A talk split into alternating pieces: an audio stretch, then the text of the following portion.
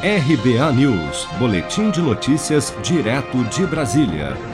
O ex-presidente do Senado, Davi Alcolumbre, do DEM do Amapá, foi eleito nesta quarta-feira presidente da Comissão de Constituição e Justiça do Senado. Seu nome foi escolhido por aclamação, ou seja, quando não há contagem de votos. O senador Antônio Anastasia, do PSDB de Minas Gerais, foi eleito vice-presidente da comissão. A CCJ é considerada a comissão mais importante do Senado, cabendo a ela julgar a constitucionalidade de projetos de lei, bem como propostas de emendas à Constituição apresentadas pelos senadores.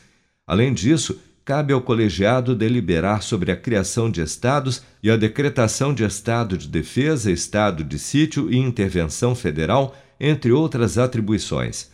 Durante a sua fala, ao assumir a presidência da CCJ, Alcolumbre fez um alerta aos senadores que o criticaram durante o seu mandato como presidente do Senado. Vamos ouvir.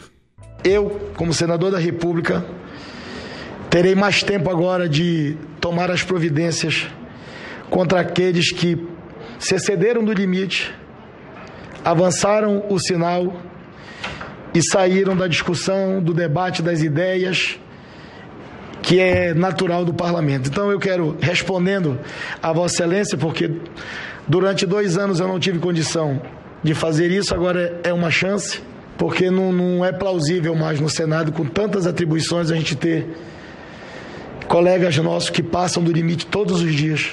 Davi Alcolumbre tinha a intenção de se reeleger como presidente do Senado, mas no fim do ano passado o STF barrou essa possibilidade o levando a patrocinar o seu colega de partido, Rodrigo Pacheco, para sucedê-lo no cargo.